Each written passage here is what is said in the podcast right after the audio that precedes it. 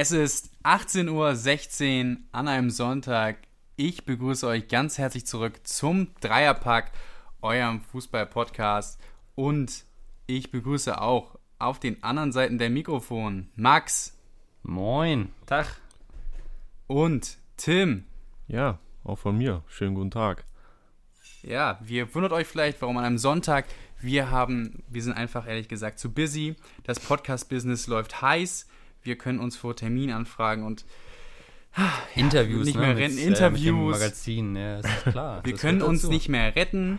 Wir sind angefragt ohne Ende. Ähm, und deswegen müssen wir uns jetzt sogar schon an den, an dem heiligen Sonntag zusammensetzen, ähm, um die ganzen Themen zu besprechen. Deswegen wundert euch nicht, wenn das Ganze nicht mehr so aktuell ist und ihr euch fragt, Mensch, warum haben die Jungs nicht darüber geredet und darüber geredet? Ging einfach nicht anders. Das Business läuft zu sehr und deswegen haben wir uns einfach mal an einem Sonntag zusammengesetzt, um euch trotzdem eine heiße, knackige Folge Dreierpack zu liefern. Mö Aber ja möglicherweise auch aber auch, Ja, Tim.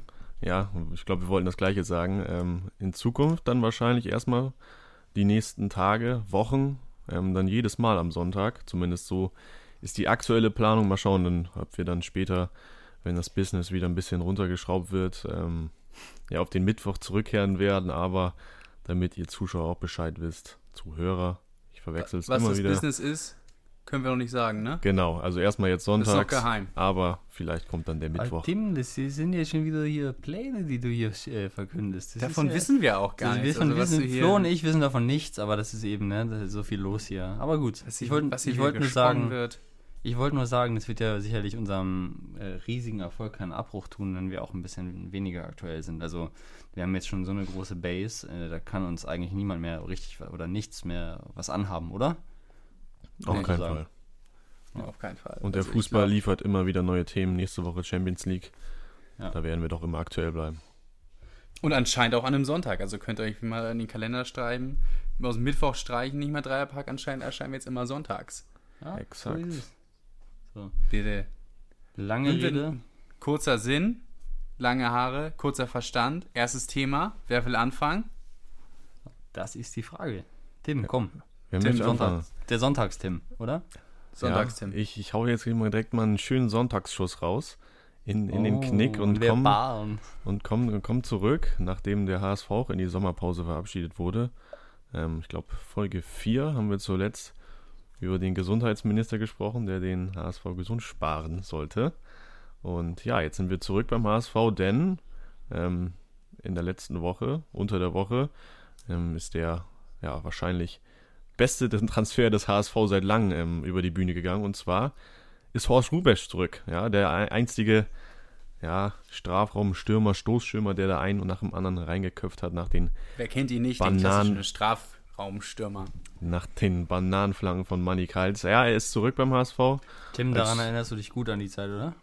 Ich Ja. glaube, ich glaub, du ein bisschen mehr als ich, ne? Aber das ist, jetzt, das ist ein anderes Thema, aber man hat ja zumindest von den älteren Generationen genug erzählt bekommen.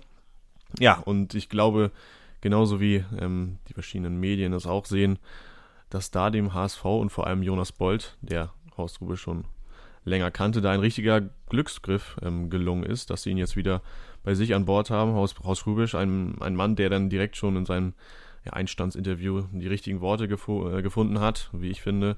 Ähm, direkt gemerkt hat, dass er auf Tugenden Wert legt wie harte Arbeit, Fleiß, Geduld und Überzeugung.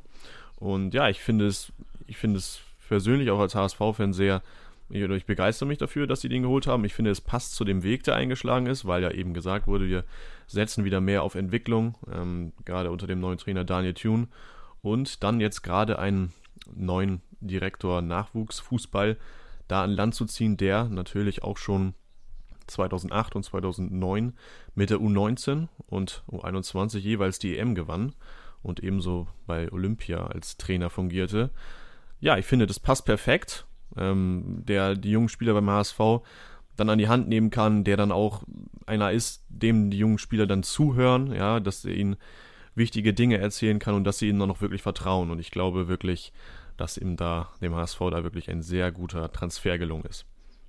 Diesmal kann man sagen, lange Rede, langer Sinn, oder? Äh, Hat aber, das hat dich aber beschäftigt, Tim. Da merkt man, da bist aber, du richtig aber richtiger Feuer und Sinn, Flamme oder? für den Mann. Richtiger Sinn, oder? es war, es klang ganz sinnvoll, würde ich, würde ich behaupten. Ja, also ich finde vor allen Dingen, das ist auch so, dass, äh, was du am Ende jetzt noch, worauf du noch zu sprechen gekommen bist, ähm, dass er einfach diese Erfahrung mit jungen Spielern hat, dass mhm. er beim DFB, also nicht nur die Erfahrung, sondern auch ähm, sehr, sehr viel Erfolg gehabt hat mit ihnen, ähm, dass er. Man kann es ja einfach mal, ich, ich gucke gerade auf Transfermarkt, U17, U16, U19, U17, U18, U20, U19, U18, U19, U20, U21, U19, U18, Und U21, das sind U18. nicht die U-Bahn-Linien in Berlin. Nein, das sind nicht die U-Bahn-Linien.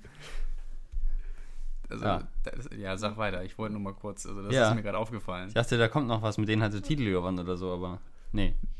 Nee, die hatte einfach trainiert. Ein paar Titel waren bestimmt auch dabei, aber die hatte einfach trainiert. Ja, genau, aber es, es sind, ja, es sind ja einige Erfolge dabei gewesen. Ähm, und das ist auch so, dass, also ich, ich finde immer das eine, was das dann so besonders wichtig oder so, so besonders gut macht, ist, dass er das äh, also dass er schon bewiesen hat, dass er erfolgreich sein kann, auch als Trainer. Das hat er zur Genüge bewiesen.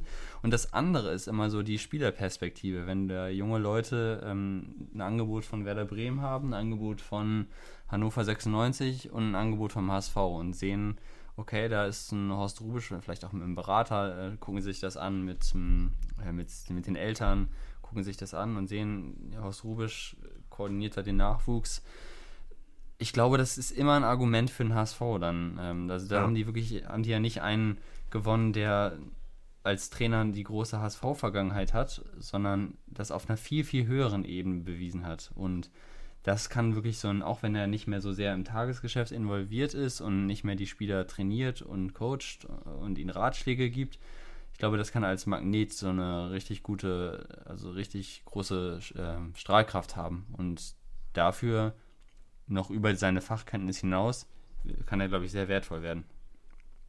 Ja, gerade ja, wenn man auch. So Bitte, Flo. Komm, sag Tim. Sag, nee, sag, du, nee, sag du das. Ich hatte doch eben Wir haben lange nichts mehr gesagt, ne? Ich, merkt man hier wieder, das ist ja die, dass wir nicht bei, bei Sam sind, gell? Das ist ja schon wieder. Fallen wir einander wieder total asozial ins Wort. Ja, das, das, das passiert. Aber ich habe doch vorhin einen Monolog gehalten, dann lasse ich dich jetzt auch mal zu Wort kommen.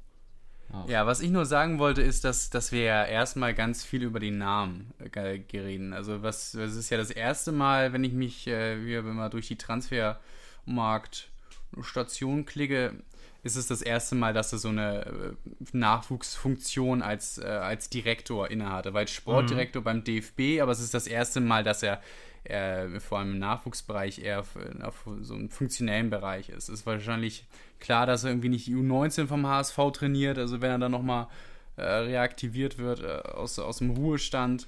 Ist halt auch schon 69, dem, ne? ne? Also, ja, also aus, aus Norwegen aus dem Fluss geholt wird, vom Fliegenfischen. Horst, komm noch mal her, mach noch mal ein. Also das ist dann, glaube ich, muss man mal gucken, weil, also ehrlich gesagt, seine Arbeit in diesem Bereich, die hat man noch nicht gesehen. Man hat gesehen, als Trainer hat er ganz viel, hat er viel gerissen, hatte aber auch ne, nicht so schlechte Spieler, Mesut Özil, Mats Hummels, Neuer, die kennt man auch, mit denen er ja. was geholt hat. Ähm, so die Olympiatruppe äh, ist dann auch schon mal was anderes. Aber man kann auf jeden Fall sagen, dass er mit jungen Leuten kann, aber ich weiß noch nicht so ganz, was ich äh, da erwarten soll ähm, von im funktionellen Bereich. Es ist auf jeden Fall, glaube ich, wenn man sagen würde, äh, was man so, was er nach außen hin verkörpert, so von der Einstellung, ne? Die, das haben wir auch ja am Anfang gesagt, Tim, so was er so verkörpert. Ich glaube, das würden, würden alle sagen, äh, sowas würde dem HSV gut stehen. Hm, das ist so, eine, so eine Beständigkeit, so eine Boden, äh, Bodenhaftigkeit, die, da, die man da, glaube ich, so ehrliche Arbeit, die man sagen würde, was Horst Rubisch da ähm, an Mann bringt. Oder ja, ich glaube, das oder? geht einfach um dieses, also ich glaube, wie du schon sagst, im Funktionellen wird die Frage sein, ähm, was er oder inwieweit er überhaupt involviert sein wird, aber er hat die Erfahrung, ähm, die richtigen Leute zu holen. So, er weiß, was nötig ist als Trainer, als Jugendtrainer, äh, wie da jemand ticken muss, um erfolgreich zu sein. Deswegen glaube ich, dass er da ähm, seine Erfahrung einbringen kann, um die richtigen Leute zu holen. Und das ist, glaube ich, das Entscheidende, dass er einfach, wie gesagt, diese Strahlkraft entwickeln kann für den HSV, weil die Leute sagen, Rubisch ist ohnehin bekannt, so jetzt unabhängig von seinem Trainer-Dasein.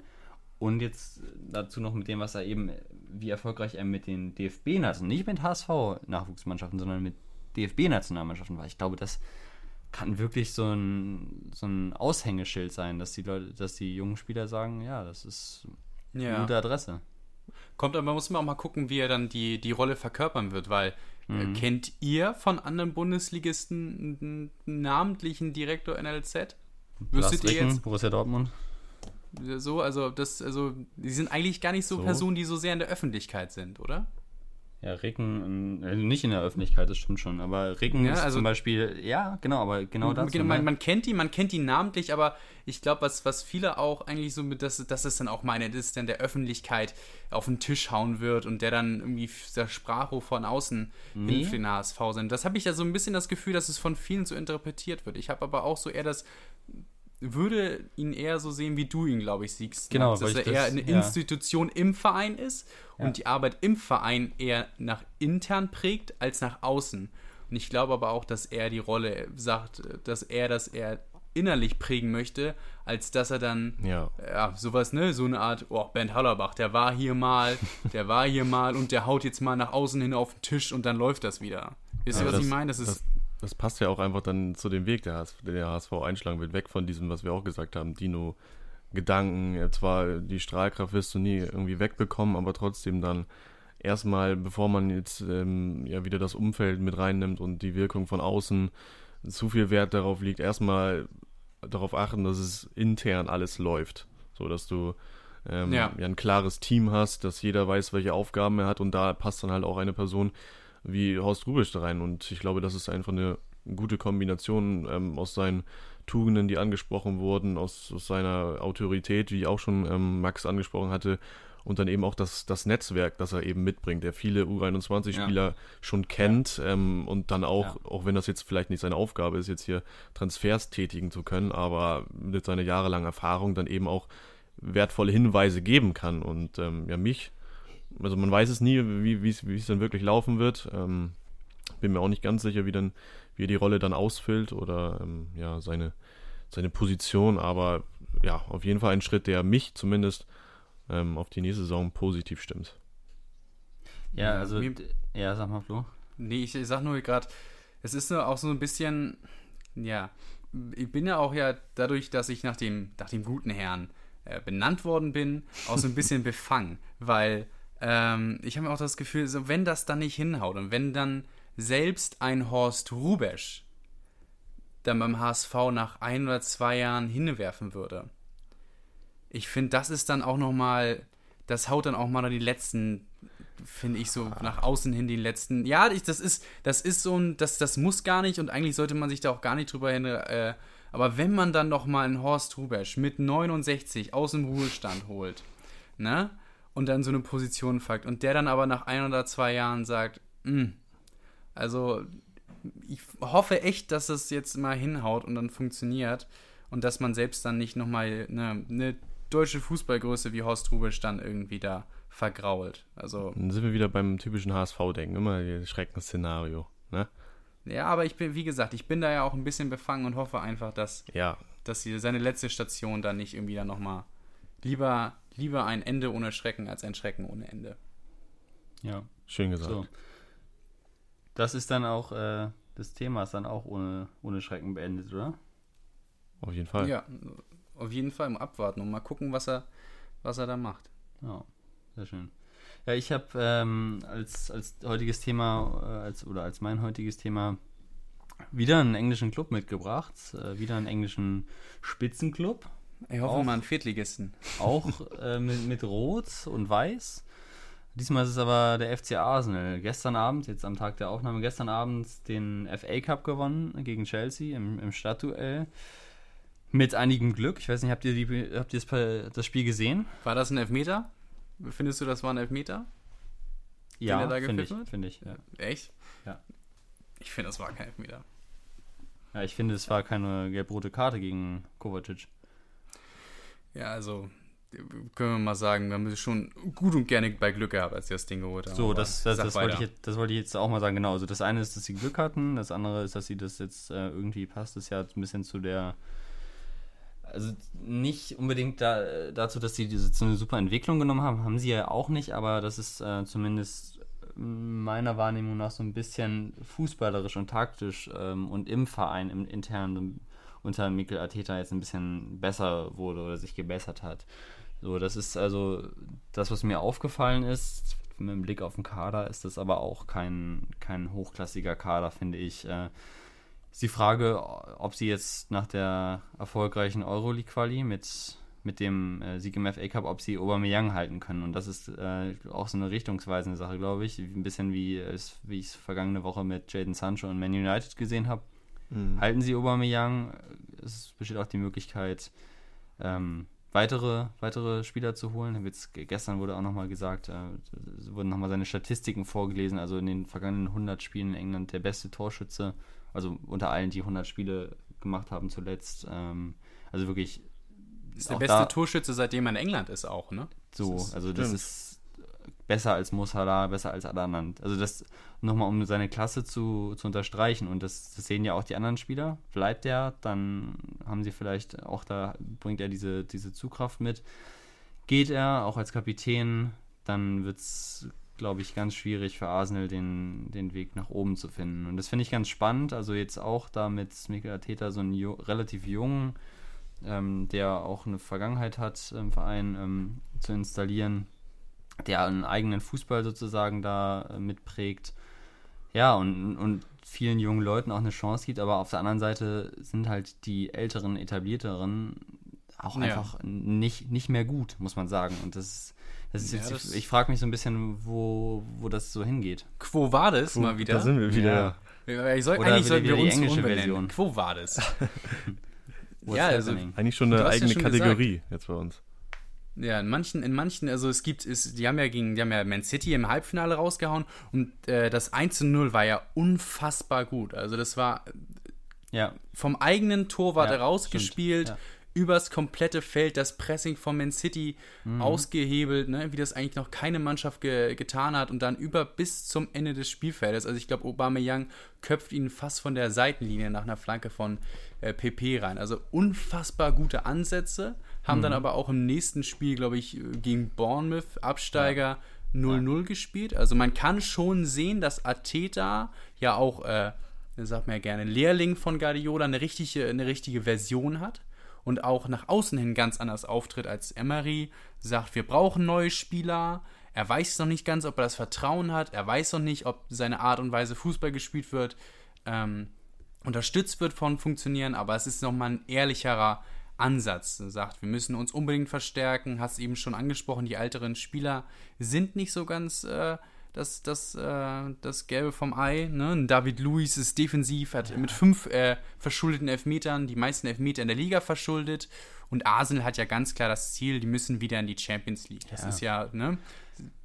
Ist ja, ist ja der Anspruch vom Verein. Und äh, haben und aber auch die, viele die junge, haben einen, tolle die haben einen Weltklasse-Spieler. So, das ist halt irgendwie viel zu wenig. Mesut Özil, oder? Ja, haben einen Welt haben aber, aber auch viele, viele junge Spieler, ne? Dann ja. Bukaya Sako, äh, Kieran Tierney äh, haben sie, dann haben sie noch Joe Willock, Edin Ketia, der auch eine halbe ja. Saison bei dem Zweitligameister Leeds verbracht hat, haben viele junge Spieler, aber irgendwie sagst du schon so ein bisschen für den Top-Verein, für diesen Champions League-Verein, den sie den sie eigentlich, die sie die mhm. Ambition mhm. haben, da fehlt noch so ein bisschen das, das Mosaikstückchen. So, so ein bisschen vergleichbar eigentlich mit äh, letzte Woche haben wir über Menu gesprochen.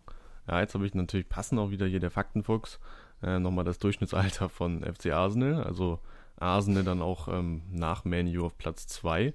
Ähm, das ist das jüng der jüngsten Teams, also nur um weniges jünger. Ähm, aber ich stimme euch da ja vollkommen zu, dass auch da so ein bisschen vielleicht eine unsichere Zukunft ist. Es ist, wie gesagt, auch in Bezug auf Manu dann irgendwie vergleichbar, weil auch hier jetzt eine oder vor, vor wenigen Jahren jetzt eine lange Ära mit Arsene Wenger zu Ende ging und jetzt auch mhm. wurde, wo, ja. in welcher Zeit auch immer, ich habe jetzt auch nochmal hier die Platzierung der letzten Jahre und Jahrzehnte angeguckt, äh, unter Arsene Wenger, weiß ich nicht, immer das Schlechteste war, weiß ich nicht mal, den, im letzten Jahr jetzt Rang 6, sonst immer nur Platz 1 bis 4 und Platz 8 dieses Jahr war seit ähm, dem Jahre 1994, 95 mit Platz 12 ähm, ja, seit über 25, äh, jetzt 25 Jahre die schlechteste Platzierung.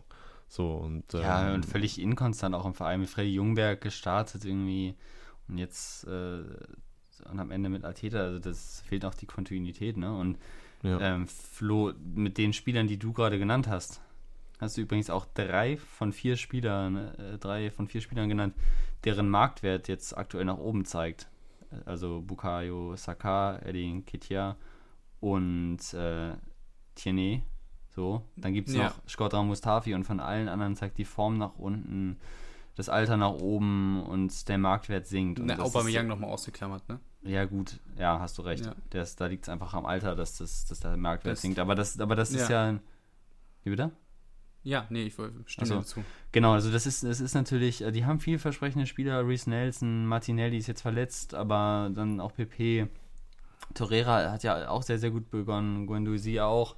Aber das ist, äh, also die haben in dieser Saison einfach, und hat natürlich auch dann mit äh, den Trainerwechseln zu tun und den unterschiedlichen Spielweisen, aber die haben in ihrer Entwicklung wenig Schritte nach vorne gemacht, auch die jungen Leute, so überwiegend. Es gibt ein paar, ne, Saka Ja. hat, der hat gute Schritte nach vorne gemacht, aber also es ist sehr, sehr schwierig da. Ähm, Ist noch nicht so, als würde man sagen, der Funke ist auch, es ist so vollkommen übergesprungen, Ja. ne? Ja, also und PP, der hat ja auch vorher wahnsinnig gute Sachen in den Lille gemacht. Ne? Hat jetzt auch Ganz fuseliger. in der Rückrunde auch dann schon mal angedeutet, was oder gezeigt, was er kann. Ne? Das hat er ja auch, hat er seine Freischüsse reingehauen und ich fand ihn zum Beispiel auch gestern eigentlich ganz gut gegen Chelsea. Hat äh, oftmals im Dribbling Duelle gewonnen oder wurde dann gefoult. Also war schon, war schon gut. Aber äh, das ist, also es ist die Frage, wie sehr die Spieler das annehmen, den Fußball von Arteta, jetzt wo er eine ganze Vorbereitung hat zur, zur nächsten Saison und dann äh, das den nochmal in Ruhe näher bringen kann. Und es ist die Frage gerade in der Abwehr, inwieweit der Verein da bereit ist zu investieren und ähm, da vielversprechenden und auch schon guten Ersatz zu holen, weil mit, mit so einer Mhm. Abwehr, wie, wie sie da jetzt zuletzt war, wenn man sich das anguckt, das ist, das reicht halt einfach nicht, um sich Nee, für das- die das- Champions ja. League zu qualifizieren.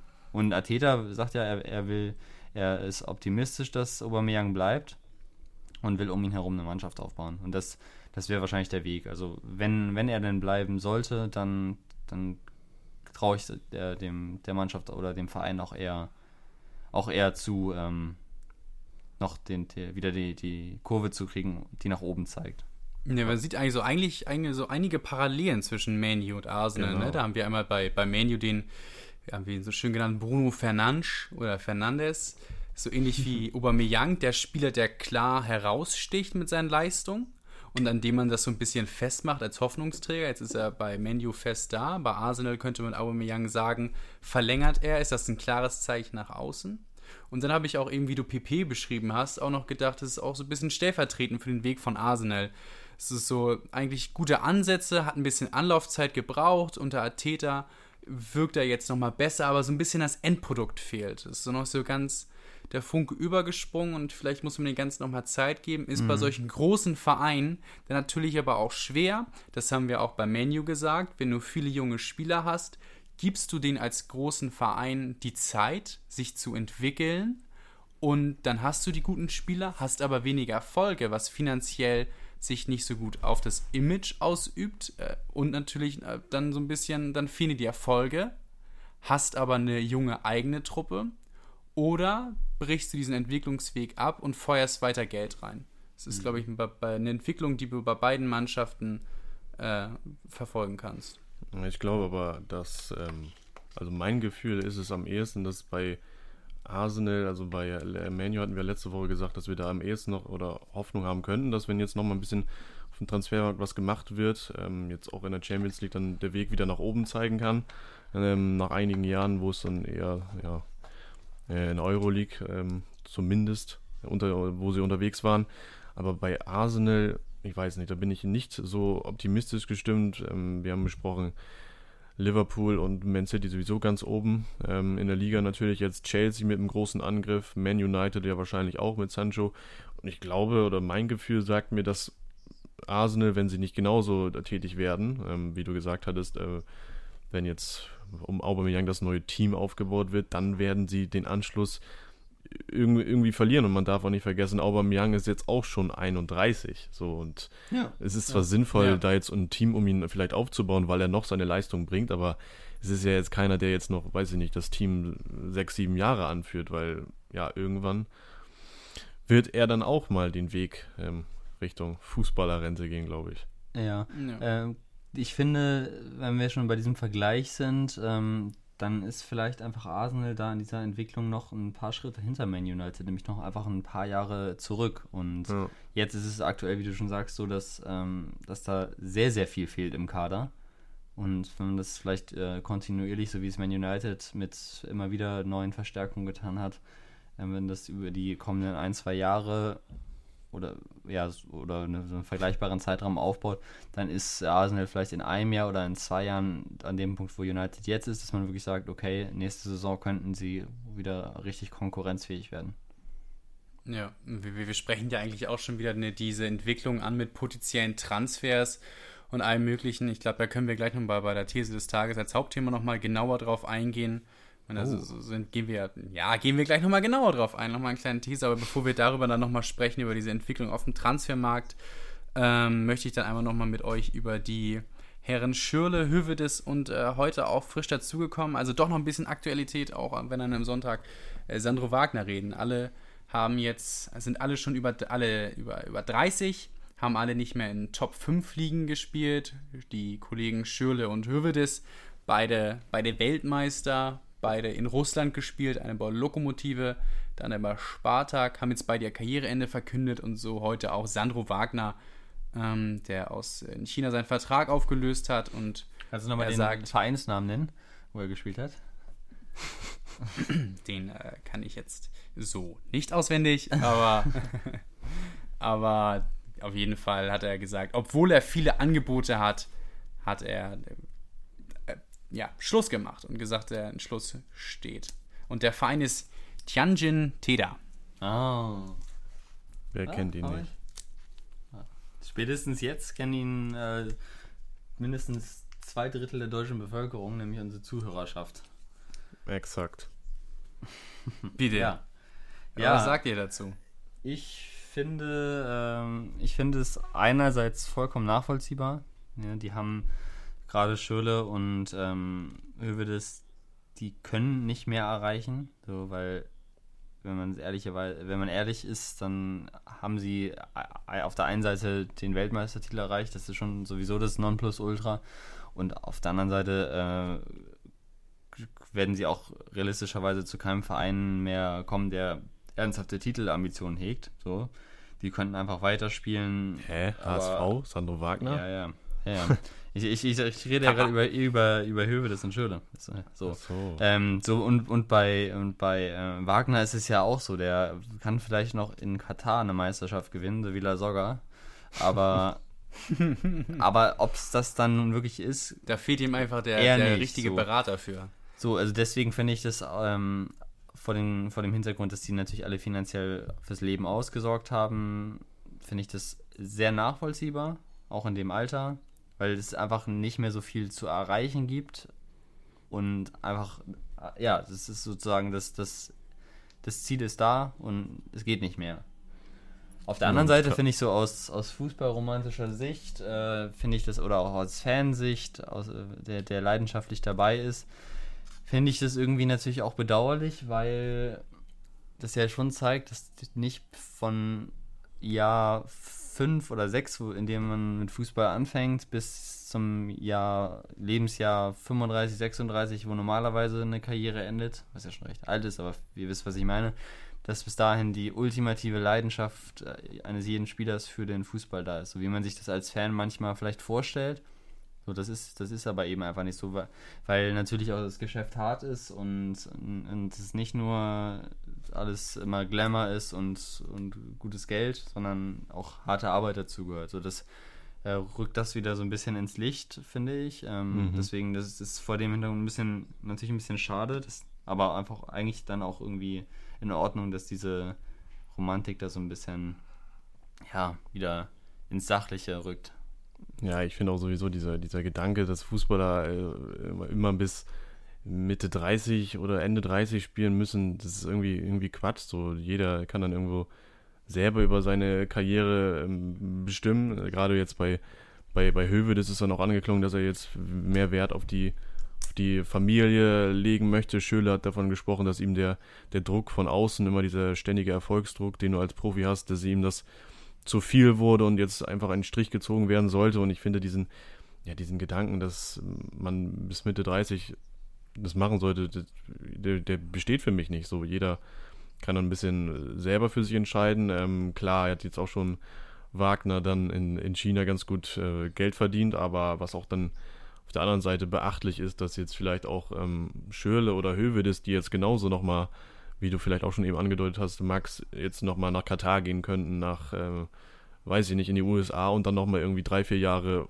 weil sie das Niveau ja zweifelsohne haben oder hätten, ähm, aber sie es eben nicht machen, ähm, auch wenn sie dann jetzt nochmal den, den Rest verdienen könnten als gute Fußballer. Ähm, ja, aber das finde ich dann beachtlich, dass sie sagen, nee, es geht darum, ähm, dass ich keine, keine Lust oder keine Kraft mehr habe für dieses Fußball-Business, gerade jetzt auch in, in den Zeiten von Corona. Ähm, ja, und dass sie dann einfach ihren eigenen Weg sehen und ähm, ja, finde find ich beachtlich und wie gesagt, jedem, jedem das Seine sozusagen. Ja, es wirft irgendwie nicht so das Beste, finde ich. Wenn man so auf, so auch wie sie sich geäußert haben, finde ich, wirft es nicht das beste Licht auf das Geschäft Fußball an sich, ja, weil jetzt, genau. was, was, was Wagner gesagt hat, ähm, hat er gesagt, wir haben in Deutschland die tollsten Star und die besten Fans der Welt. Und wenn, wenn Sandro Wagner aber auch, äh, auch sagt, dass er Angebote hatte, dann finde ich, und äh, aus diesem Land, wo es die besten Fans und die besten alles Mögliche gibt, dann spricht das schon eigentlich, dass es dann so mal hinter den Kulissen dann doch noch mal anders abläuft, wenn man dann mhm. trotzdem sagt, nee, weißt du was, ich bin durch. Ich, ich lasse es, weil ich finde, das nimmt, wie er schon gesagt hat, so ein bisschen diese, bringt diese, äh, diese Sachlichkeit und das Ganze nimmt so diese Romantik weg, die man eigentlich so gerne damit verbindet, dass man eigentlich möchte, dass die Spieler ne, bis 36 oder wie Gigi Buffon mhm. bis 42 dann nochmal spielen und für, nur für einen Verein oder ist mir auch gerade nochmal eingefallen, Sascha Mölders, der jetzt irgendwie nochmal mit 36 nochmal für ein Jahr bei 1860 München verlängert hat. Schon außergewöhnlich, ja. Ne, und der sagt, mir ging es da nicht ums Geld, sondern ich habe mich, ich glaube, ich hatte irgendwas gesagt, fürs Herz oder für Liebe entschieden. Das sind ja eigentlich so diese Idealfälle, aber ich finde, vor allem diese drei hintereinander zeigen uns auf, dass äh, das dann doch nur Einzelfälle sind und dass Geschäft Fußball irgendwie doch ein bisschen kälter und härter ist, als es zu sein scheint, oder? Ja. Ja, ähm, ich finde es ähm, ganz interessant, dass du Müll das ansprichst, weil ich hatte jetzt eigentlich für mich gerade so eine Beobachtung gemacht oder so, so einen Gedanken gefasst, ähm, wo Müll das dann wiederum gar nicht reinpasst. Dann muss man das vielleicht nochmal ausweiten. Ich ja, aber nämlich, wie gesagt, die kann man auch eigentlich ausklammern, weil es ja eigentlich Einzelfälle sind. Genau, nee, aber ich, worauf, was ich gerade sagen wollte, ist, äh, was, wenn ich, als ich da jetzt so drüber nachgedacht habe, wer eigentlich dann doch nochmal länger spielt, das sind halt, und das passt ein bisschen zu dem, was ich eben gesagt habe, das sind halt erfolgreiche, die auch mit Philipp Lahm, Bastian Schweinsteiger, äh, in, in der Richtung, die auch, oder Gigi Buffon, Cristiano Ronaldo, äh, Xavi und Konsorten, die halt auch im hohen Alter noch beim Topclub spielen können und auch weiter einen Titel gewinnen können, die Titelhunger haben bis, bis zum Karriereende mit 35, 36, so. Ne? Die spielen lange und alle anderen, ausgenommen solche Sonderfälle wie vielleicht Daniel Bayer, der sein, dessen Herz an Augsburg hing, oder Sascha Mölders. Ähm, das ist dann vielleicht noch so diese zweite Kategorie, aber viele andere hören dann eben mit 31, 32 auf. Und das kann ich auch total nachvollziehen, ähm, weil sie eben auch schon 31, 32 sind.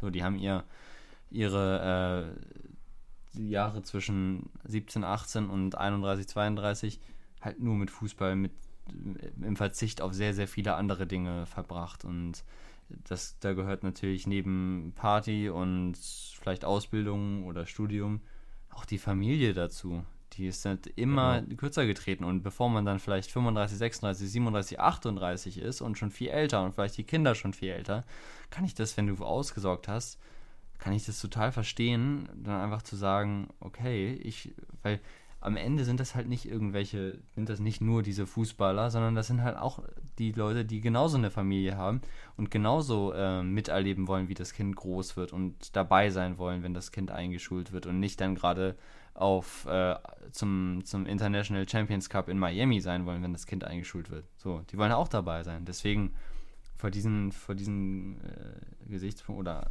mit diesen Gesichtspunkten fände ich das einfach total verständlich, wenn es nicht noch diesen besonderen Antrieb gibt. Entweder, wie Sascha Mölders, ähm, sozusagen da noch diesem, bei diesem Projekt dabei zu sein oder seine Leidenschaft da total nach oben zu stellen oder einfach noch Titel gewinnen zu können. Das finde das find ich dann auch nachvollziehbar. Also, wenn ich noch eine Champions League gewinnen mhm. würde, würde ich auch noch weiterspielen. Ja, ich finde es auch gerade so beeindruckend, dass jetzt ähm, ja scheinbar doch, zumindest was diese drei Fälle angeht, ja sehr die Fußballer, dass, noch mal, dass man auch mal sieht, dass Fußballer sehr reflektiert sind, dass es dann tatsächlich auch Leute gibt, die dann ähm, ja, sich Gedanken machen über, über Familie, über Zukunft, was auch ein anderer Punkt ist. Ich glaube, Schöle hatte da jetzt noch nicht direkt drüber gesprochen, aber Hövedes hat auch direkt gesagt, er will mit dem Fußball treu bleiben. Ich glaube, im Bereich Management ähm, da in, ja. an einem Kurs von der UEFA teilnehmen. Jetzt Wagner hat auch direkt gesagt, er will eine Trainerausbildung ähm, beim, beim DFB ähm, starten in einem Sonderkurs. Und äh, das ist dann auch irgendwie so ein bisschen, ja, das, das denkt man nicht direkt immer, wenn man von außen die, die Jungs da auf dem Fußballplatz hin und her hängt, aber das ist dann auch, ja, reflektierte Menschen sind, die rational denken, die an ihre Zukunft denken. Und auch wenn dann jetzt, klar, ähm, ja, man jetzt nochmal mehrere Jahre spielen können und super Geld verdienen könnte, irgendwann ist die Karriere halt vorbei. So. Und wenn du jetzt sagst, ich mach's jetzt drei Jahre früher ähm, oder vier Jahre früher als, als der gewöhnliche Fußballer, aber du hast trotzdem einen Plan, was du machen möchtest, du bleibst dem Fußball erhalten, dann ist es ja mehr als, mehr als verständlich so. Ähm, genau. Das ist meine, meine Meinung da nochmal dazu. Vielleicht denken die ja sogar auch, äh, das ist jetzt ein bisschen Interpretation von mir, aber vielleicht denken die ja tatsächlich auch schon zumindest einige ähm, daran, möglichst früh, also die, was kann ich jetzt noch erreichen in meiner Karriere? Nicht mehr viel. Was kann es mir aber bringen, wenn ich sehr, sehr früh meine Trainerausbildung mache, als junger Trainer schon anfange und dann vielleicht noch viel mehr Zeit habe, wo ja die Tendenz ohnehin zu jüngeren Trainern geht, ähm, viel mehr Zeit habe, um als Trainer Erfolg zu haben. So, also jetzt mal gesetzt im Fall, der Spieler, um den es geht, gehört nicht zu denen, die im Fußball dann überhaupt nichts mehr zu tun haben wollen. Ähm, kann das irgendwie, stelle ich mir so vor, könnte das auch ein Gedanke sein wenn, die, wenn du jetzt schon sagst, dass sie ja. irgendwie beim DFB ähm, früh in die Lehrgänge und direkt äh, durchstarten wollen. Ja, wobei, was mich da aber so ein bisschen, so ein bisschen, ja, nicht stutzig macht, aber wenn die dann eigentlich einerseits sagen, dass sie mehr Zeit, ich meine, Hövel hat ja irgendwie gesagt, dass er mehr Zeit mit der Familie verbringen möchte und alles, ne? Und dann, aber dann macht sich aber dann trotzdem stutzig, dass sie sagen, dass sie sich dann irgendwie in die nächsten Lehrgänge eigentlich dann stürzen ja wollen. Und viel mehr Zeit als na, als Profi. na, weiß ich gar nicht mehr, ob du, wenn du, wenn du Manager bist und, und, und Trainer, ob das dann mit Ausblick irgendwie. Mhm. Ich, ich weiß nicht, für mich hört sich das eher an, dass, sie, dass, die, dass die, die Kritik da drin liegt mit den, der Umgang mit Spielern. Oder wie du wie, wie als Spieler mit dir umgegangen wird. Ich finde, mhm. das, das, das sehe ich da mehr raus, wenn die da beide halt haben auch einfach mehr körperlich harte Arbeit drin als Spieler, muss man auch mal sagen. Ja, okay, da, ja, das stimmt.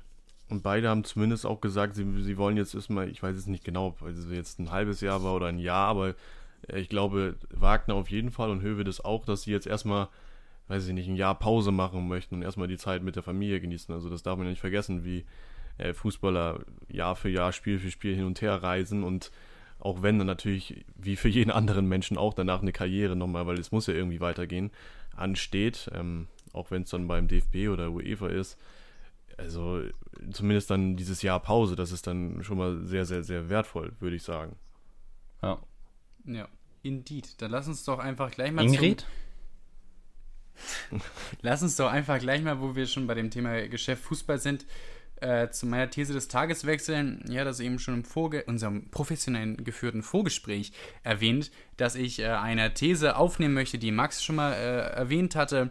Und zwar möchte ich mich nochmal um die Auswirkungen von Corona ähm, auf den Fußball und das äh, reden. Und das ist ja auch so ein bisschen, ne, Geschäft Fußball und hatten wir drüber geredet in der vergangenen Folge, ich glaube Folge 4, welchen, nee, nicht 4, aber als Maxi These gemacht hat, haben wir darüber geredet, dass, dass, dass Corona eigentlich einen positiven Einfluss auf den Fußball haben könnte. Weniger Ablösesummen, ne, nicht mehr so horrende Gehälter, mehr Fokus auf die Fans. Mhm. Was habe ich vergessen? Noch irgendwas? Das äh, ein bisschen blumiger ist. Geht in die richtige Richtung. Ne? Down to earth, alles ein bisschen beständiger. Und jetzt, ja, mit ein bisschen ein paar Wochen später gucken wir drauf und wir sehen, Victor Ojime wechselt für 70 Millionen, potenziell noch äh, Bonus, äh, Boni von 20 Millionen. Und da sind wir wieder bei Wilfried Boni. Ne? Wilfried Boni in Wert von 20 Millionen obendrauf. Timo Werner 53 Millionen, die Transfers von Sancho und Havertz auch in Kategorien von 80 Millionen sind, ne, sind Ja, äh, unterwegs, ja. incoming.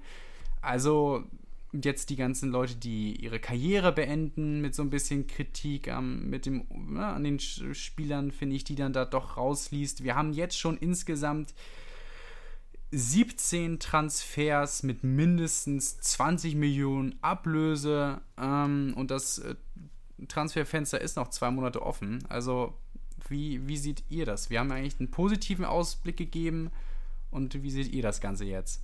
Ich würde gerne direkt mal eine Frage stellen. Weißt du, wie viel Transfers über 20 Millionen es in den vergangenen Jahren gab? Weil ich kann, ich kann jetzt mit dieser Zahl wenig anfangen. Also das, das wirkt jetzt auf, nicht so, richtig- auf mich nicht so richtig viel, weil Max, lass mich doch einfach mal nachgucken. Also ich, ich finde, also dafür, dass wir, also ich, ich finde, es passt nicht so ganz auf. Weil auf 20 das- Millionen ist jetzt halt im, im Fußballgeschäft ehrlicherweise ja nicht so viel. Und Sané war jetzt auch nicht sonderlich teuer und äh, Hasan Salihamidzic hat gesagt, das hatte auch mit Corona zu tun, dass, es, dass er so günstig war. Und ähm, Osimhen ist natürlich jetzt, oder Ojimen, ich weiß nicht, wie man den, äh, den guten Herrn ausspricht, äh, ist natürlich jetzt schon auch gemessen daran, was er bisher geleistet hat, sehr, sehr teuer. Aber eine absolute Ausnahme bisher, finde ich eigentlich eher. Also Werner ist jetzt auch nicht zum Preis gewechselt, der vor Corona äh, kolportiert wurde, sondern das ist eher ein bisschen günstiger geworden. Also was jetzt diese Transfersummen angeht, ist meiner Wahrnehmung nach die Handbremse bisher angezogen. 50 50 Millionen und in der Preiskategorie sind für dich dann auch Peanuts im Fußballgeschäft, oder? Also ich glaube, wir müssen trotzdem nicht darüber reden, dass es trotzdem für einen, für einen Fußballer, natürlich ist es heutzutage dann üblich, aber das ist ja trotzdem Ja, aber Tim, es kann ja nicht, Geld. das, das kann ja nicht, es ist ja völlig unrealistisch und das meinte ich natürlich damals auch nicht, dass, äh, dass jetzt plötzlich die Transfersummen um Ja, die Hälfte klar. einbrechen oder so. Es ging mir eigentlich eher darum, dass es, also bei diesem Punkt, bei den äh, Transfersummen, dass es jetzt nicht, erstens nicht weiter steigt und zweitens etwas, Mhm. äh, etwas äh, relativiert wird und das tut es, finde ich. Also 50, Ja. Also ich Natürlich bin ist das mal viel, bei Seite. so, aber äh, fünf. Werner hat den Vertrag verlängert und, äh, und war für, vorher für mehr Geld woanders im Gespräch. Deswegen finde ich das jetzt eigentlich, ähm, finde ich das jetzt eigentlich nicht so extrem. Sorry, Also Flo. ich bin jetzt mal bei Seite 5 der Transfers der vergangenen Saison und ja, kann jetzt so ungefähr sagen, dass es nach dem Abschluss, da ist natürlich auch Wintertransferfans dabei, aber dass wir so ungefähr um die 100 Transfers sprechen, die 20 Millionen inne hatten. ja. Und, wie viele sind es in diesem Jahr? Was hast du gesagt? Warte, lass mich nochmal kurz raussuchen. Wir sind jetzt 20. bei, oh, verdammt, jetzt springt die Seite nicht um, was hatte ich gesagt? Genau, wir sind bei, bei 20 und das ist immer noch zwei, zwei Monate offen plus Wintertransferfenster. Aber Und, ich finde, ja, dann also wird auch für ein mich- bisschen die, die ne, und jetzt reden wir, Jude Bellingham, 17 Jahre alt, 23 Millionen. Ja. weiß nicht, ich finde, ich Ja. hatte mir irgendwie so ein bisschen, äh, vielleicht ist es ja auch so ein bisschen subjektiv, wie man Ganze, wie man, welche Entwicklung man sich wünscht oder wie man die Entwicklung für sich selber interpretiert. Aber ich hatte so ein bisschen das Gefühl, dass, weiß ich nicht, ein, ein Ojime 70 Millionen, das ist also. Ja, das finde ich auch äh, Ich- ich- unverhältnismäßig. Und Das sind passt dann halt nicht dazu. Einzelfälle so, ne?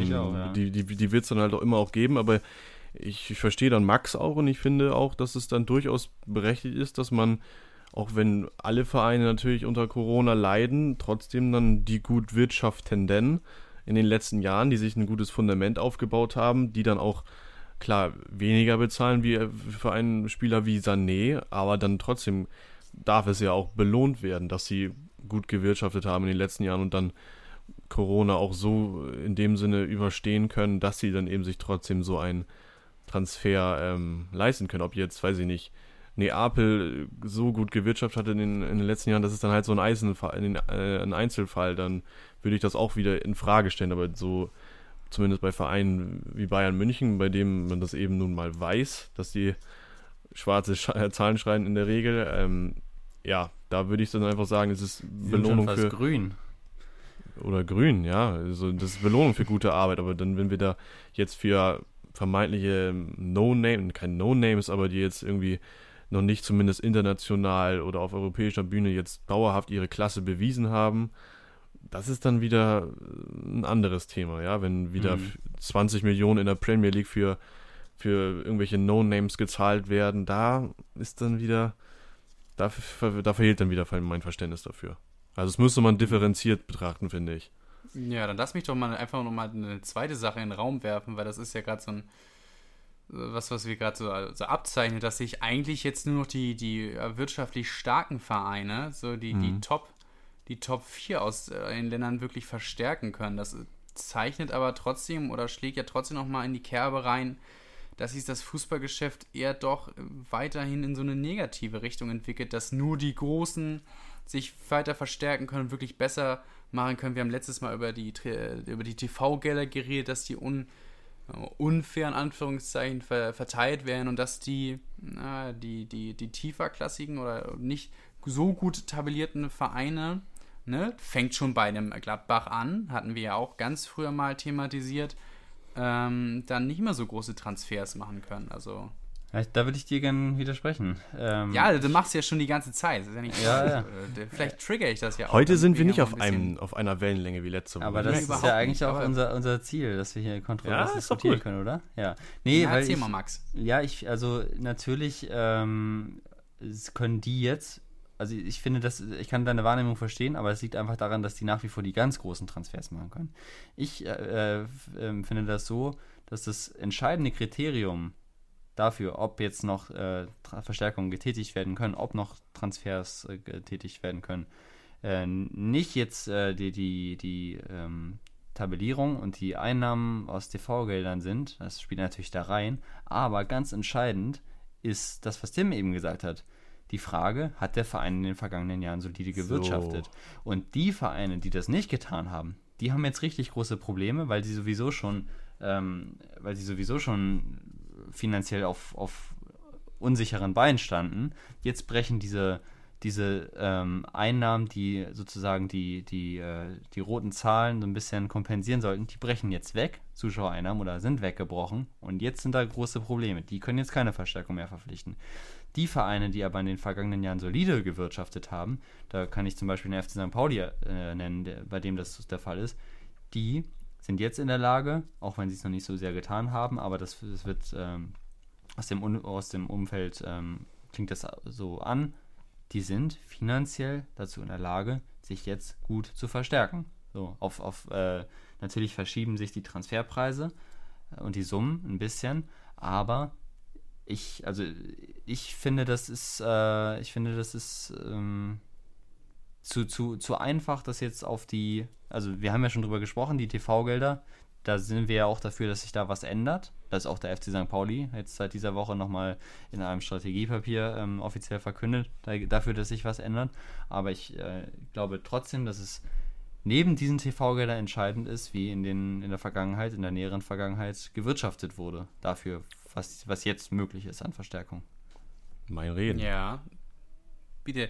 Möchte ich dann aber noch mal ein bisschen gegensprechen, weil, okay, gut gewirtschaftet, aber ich gebe jetzt einfach noch mal äh, als äh, Devil's Advocate einfach noch mal ein paar Beispiele. Inter Mailand hat eine aktive Transferbilanz von minus 121 Millionen und hat diese Saison schon mit Nico Barella für 25 Millionen und Hakimi für 40 Millionen eingekauft. Dortmund hat auch eine negative Transferbilanz von minus 24, hat mit Emre Can und Jude Bellingham nochmal dick zugeschlagen. Ähm, also es gibt, weiß ich nicht. Das meine ich, ich aber nicht, klar, das meine ich also aber nicht mit Wirtschaft. AS auch mit einer ne negativen, ja, aber das ist ja schon so ein bisschen, also Flo, das meine ich aber nicht mit Wirtschaft. Ich meine damit, äh, wenn ich das ganz kurz noch sagen darf, ich meine damit ähm, weniger was wie die Transferbilanz ist, Mhm. Weil eine negative Transferbilanz kann ja auch sein, dass, dass Dortmund äh, jetzt für geringes Geld Sancho geholt hat und da jetzt erstmal Minuszahlen stehen, aber die können ihn dann für 120 Millionen verkaufen. So, das meine ich damit nicht, sondern ich meine wie wird ein Stadion ähm, ge gebaut und abbezahlt? Wie ist es mit, wie ist es um, ähm, wie ist es um Sponsoren und, äh, und Werbepartner bestellt? So.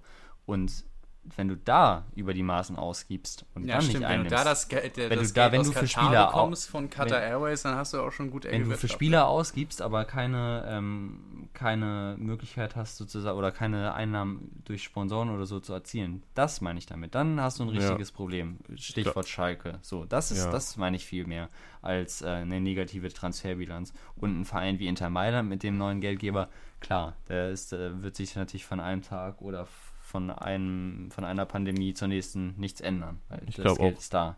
Gute Wirtschaftlichkeit äh, sehe ich wie Max. Das bedeutet dann irgendwie so E- Eigenkapitalslage, ähm, Verbindlichkeiten, so. Ähm, nicht jetzt unbedingt, klar, Transfers werden, dann haben da natürlich auch einen großen Einfluss darauf, aber wenn dann auch, ja, ein Hans-Joachim Wattke sich hinstellt vor, ähm, ja, vor die Aktionäre und sagt, wir, wir, sind, wir sind zahlungsfähig, wir werden es bleiben, auch wenn wir jetzt den Transfer tätigen, den Transfer tätigen. Äh, keiner muss sich Sorgen machen über die Zukunft.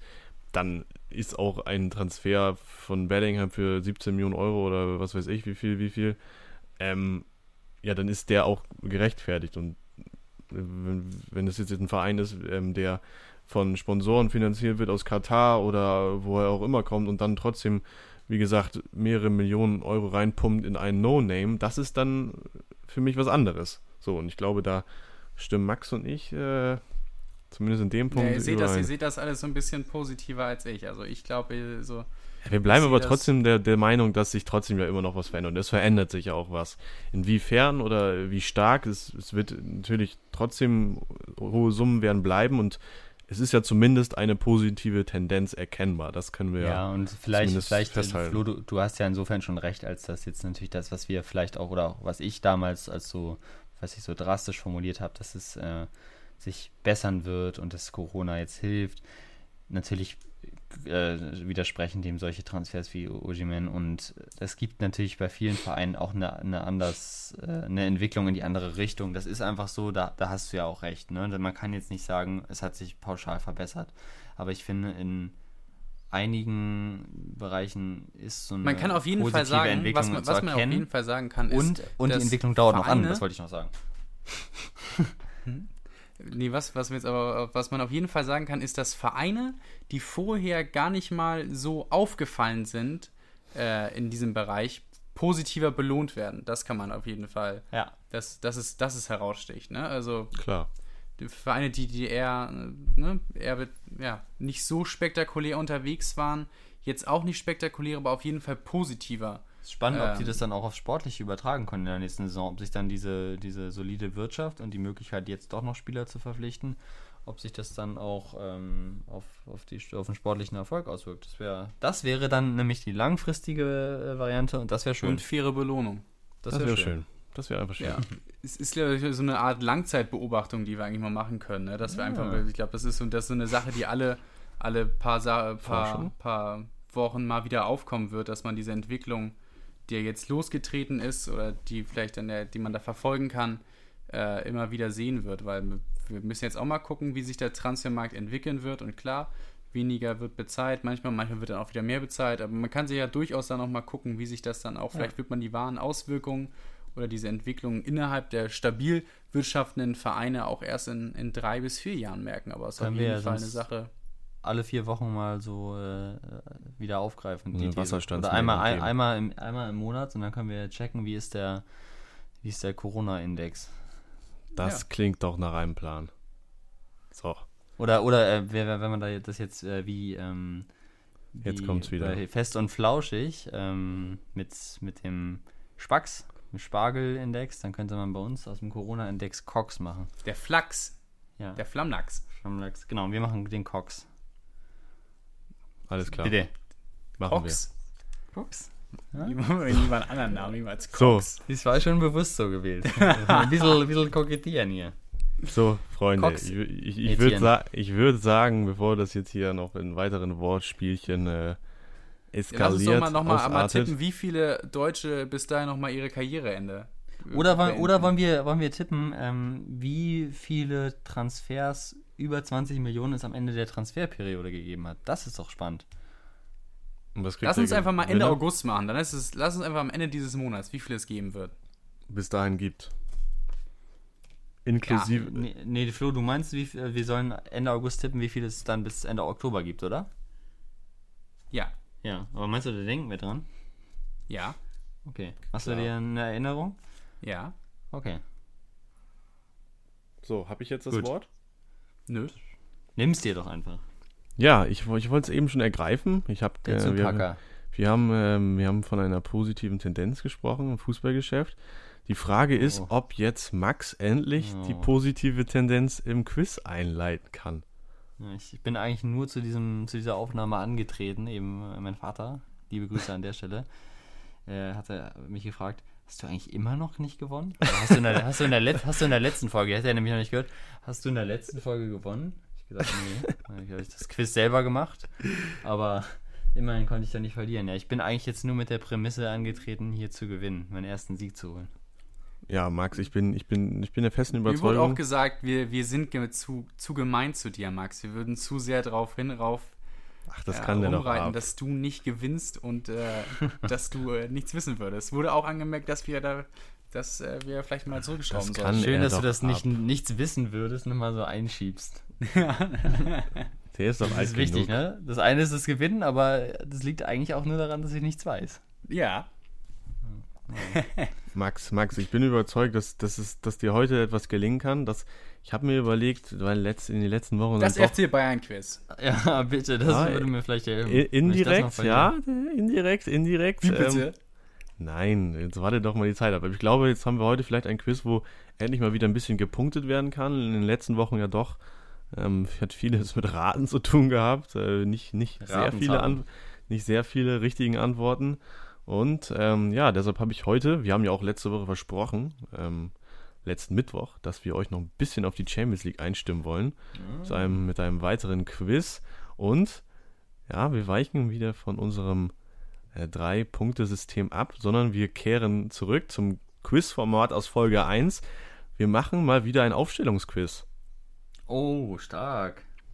Und Oh, und das, das erste Mal ein Quiz über die Champions League. Geil. Hatten wir, hatten wir jetzt auch noch nicht. genau, und pa passend, ja, Oh, natürlich das Finale 2012-13 zwischen Borussia Dortmund und Bayern München. Und weil ich überzeugt bin, oder dass Max vom FC Bayern dann noch ein bisschen mehr Ahnung haben könnte, würde ich vorschlagen, dass Flo sich dem FC Bayern annimmt und Max dem BVB. Würdest du vorschlagen oder? Ich würde es so bestimmen, aber es sei denn, Flo sagt, ja, nee, Max kann gerne den Bay- FC Bayern nehmen. Nö, ich äh, nehme nehm gerne den. Du nimmst Club den FC Bayern? Süden. Ja, ich nehme den FC Bayern. Mache ich. Alles klar. Ja, ich kann euch, ich kann euch verraten, beide, beide Mannschaften sind mit einer 4-2-3-1-Formation angetreten. Und ich möchte von euch, also es gibt außer die zwei Innenverteidiger und die zwei Sechser, würde ich gerne jede Position exakt, exakt genannt haben. Ja, also in, in, Innenverteidiger könnt ihr, können, können getauscht werden, die beiden Sechser auch, aber auch links außen, rechts außen würde ich gerne exakt genannt haben. Oh, mir fehlt noch eine Position. Wie bitte, die fehlt noch eine Position. Ja. Tim hat doch gerade erst angefangen, die Fragestellung zu erklären. Also, ist der- Der ist schon durch. eine. Super. Klasse. Das ist auch wahrscheinlich irgendwie so ein Spiel, das Max sich auch nicht nur einmal angeguckt hat. Also ich habe das ja eben schon bei, bei der These des Tages gemerkt, dass ihr da so ein bisschen zusammenarbeitet dabei. Also, Wieso? Ja. Ach, Quatsch. Ah, ich habe weißt du noch- zusammen. Ich überlege nur noch über den einen Sechser. We weißt du noch letzte Woche, wer hier wem so viele Tipps gegeben hat, Flo? Also jetzt beschwer dich kann mal ich nicht mich über nicht mehr dran Wettbe erinnern. Wettbewerbsverzerrung. Ich, also, das wollte ich mal sagen. Ja, also die- der, der wahre Gewinner wird jetzt hier heute am Ende Ah, ja. des Tages schon rauskommen. Ja, ich bin durch. Gut? Ja, ich auch. Ich bin noch nicht so schnell im Tippen. Aber Du tippst? ja, ich muss es oder ja aufschreiben. Ha! Ich muss ja aufschreiben, wo die Tippen im Sinne spielen. von in die Tastatur eingeben oder raten? meine Handy-Tastatur eingeben. Ah ja. In Notizen. Bitte? So, und jetzt bin ich auch fertig. Du bist fertig? Ihr seid beide Ja. fertig? Ja. Mhm. Alles klar. Ja, dann würde ich sagen, lasst uns beginnen. Ja, für jede richtige Position gibt es natürlich einen Punkt und wer am Ende mehr Punkte hat, gewinnt das ganze Ding hier. Und dann würde ich sagen, starten wir im Tor. Wen habt ihr dort angesiedelt? Wer stand im Kasten? Ja. Beiden fertig. Manuel Neuer. Das ist absolut korrekt. Beiderseits, ja, habt ihr beide den ersten Punkt ergattert. Dann machen wir ohne lang zu schnacken weiter. In äh, Verteidigung wollen wir direkt die Viererkette durchgehen. Wer möchte anfangen? Mach mal Max. Mach, lass mal Max machen. Piszczek, Subotic, Hummels, Schmelle. Max, der, der, der rattert hier durch. Das ist ja wirklich der Wahnsinn. Oh, oh, to- total auch, das ist das, total auch unhumoristisch, ne? Total richtig trocken. Ist Ja, er sich dem Sieg sicher?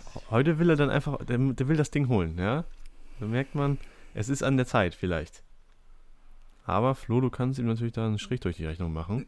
Ja, Lahm, Boateng, Dante, Alaba.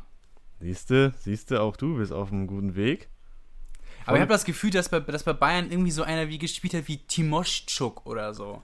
Die einfach Der, kein der, Mensch mehr kennt, aber trotzdem Triple-Leader geworden Der, sind. der hat, glaube ich, ähm, ein Jahr zuvor gegen Chelsea noch äh, in der Startelf gestanden. ja, Also wie und, wer, Diego und wer noch? Contento. Diego Contento. Contento auch, ja. Ja. Stimmt. Ja. Und, äh, sollen wir weitermachen? Ja, ja, sehr, sehr, sehr gerne. Gehen wir auf Sven die Mani- Doppel-6. Sven Moneybender und Ilkay. Sven Money Bender. Auch wieder völlig korrekt. Max, ich glaube, das ist, könnte jetzt dein Tag sein. Heute startest du durch. Schweinsteiger Groß. Ah, und Flo mit dem ersten Fehler. Gustavo, oder? Schweinsteiger ist richtig. Gustavo ist auch nicht richtig. Groß nicht mal im Kader gewesen. Ich weiß nicht, war er verletzt? Wahrscheinlich zu schlecht. Ah, Martinez natürlich. Exakt. Na klar. Javi Martinez war auf der 6. Bitte. Und damit Flo mit dem Patzer. Und die Frage ist, Max, wirst du heute diese, diesen Patzer nutzen? Machen wir weiter? Gehen wir in, den Offen, in Also- das Offensivtrio? Ja, rechts Kuba, 10 Shinji Kagawa und links Reus. Da ist er. Auch bei dir, das ist der ein, Ausrutscher, auch bei dir, oder? Auch bei dir ein Ausrutscher. Ja, Kagawa ist nicht ne, richtig, ne? Kagawa ist nicht richtig. Ja, ich war mir da unsicher. Reus habe ich auch eher irgendwie zentral in Erinnerung, aber mir ist nicht eingefallen, wer Reus zentral, richtig. Ja, ich weiß nicht, wer, Wer- links gespielt hat. Wer, wer hat links gespielt? Das ist natürlich. Kuba. Nein, Kuba rechts. Nee, War schon Kuba richtig. rechts. Herr Großkreuz. Ja, exakt. Ach du Scheiße. Kevin Großkreuz. Ah, ich hätte die aber andersrum gehabt. Großkreuz auf rechts und äh, Kuba auf links. Ach du Scheiße. Nee, Kuba auf rechts. Mann, Mann, Max. Also so. ja, Kagawa wurde aber eingewechselt, ne? Weil ich kann mich daran erinnern, wie er da gelaufen ist. Oder ist das auch noch falsch? Es tut mir leid, aber Kagawa war nicht in meinem Kader. Ich weiß nicht, Okay. ob er da überhaupt noch für, ob er da überhaupt noch für Dortmund aktiv war. Ziemlich sicher eigentlich. auf aber jeden gut. Fall gelaufen. Ja, läuft nicht. Ich, hatte ich jetzt so voll vor, vor Augen. So. Und? Oh, jetzt sieht es ja doch wieder ausgeglichen aus. Beide einmal mit Flo? dem, aber ja. Robben, Müller, Ribéry. Völlig richtig. Jawohl. Völlig richtig. Und damit Ribéry. wieder aus. Diese Flügelzange. Wer hat sie unvergessen? Und Meine Jungs. das, das, das, das scheint mir, als ob es hier dann wieder in die Verlängerung gehen müsste. Also Denn- vorne ist natürlich Lewandowski. Das ist, das ist ja bei, bei Bayern oder? Ja, ich habe jetzt Flo's Team übernommen. Achso, okay. Und wer, wer war dementsprechend bei Dortmund im, im Sturm, Flo? Hä? Verwirrung im Hause Segelkauf. Nein, also ich weiß natürlich. Ach, ja, das ist anders heißt. Ich habe ich hab nur mitgespielt, Flo. Ja, finde ich nicht gut. Verwirrt mich. Ich merke einfach, ihr arbeitet gegen mich. Und ich bin auch noch gerade, ich bin also echt, ähm, ich war mir sicher, war mir dann kurz nicht sicher. Ich weiß natürlich, es gibt Mario Gomez, es gibt aber auch Mario Mandzukic. Ja, wer war's? Die beiden Marios. Und ich bin eigentlich der Meinung, dass einer von beiden angefangen hat. Ich sage jetzt aber nicht den Nachnamen, weil sonst höre ich irgendeine Reaktion, die verunsichert mich noch mehr. Ich tippe aber einfach mal auf, äh, auf Mario Mandzukic, dass der angefangen hat. Und damit liegst du auch im Recht. Ja. Ja, voll. Damit haben wir auf beiden Seiten einen Patzer. Und jetzt heißt es, dass es anders als in dem Spiel in die Verlängerung geht. Und damit gehen wir auch zu den Einwechselspielern. Ja, nee, das, da, bin ich, da bin ich raus. Da kenn, Ja, keinen. tut mir leid, dann hat es auch irgendwie wie, wie im Elfmeterschießen ein bisschen mit Glück zu tun. Ja, da mu muss man können. Ich, ich überlege gerade, wie wir es machen. Oder überlegst du, wer eingewechselt wurde? Nee, das habe ich durchaus vor Augen. Boah, ey, das ist echt schwierig.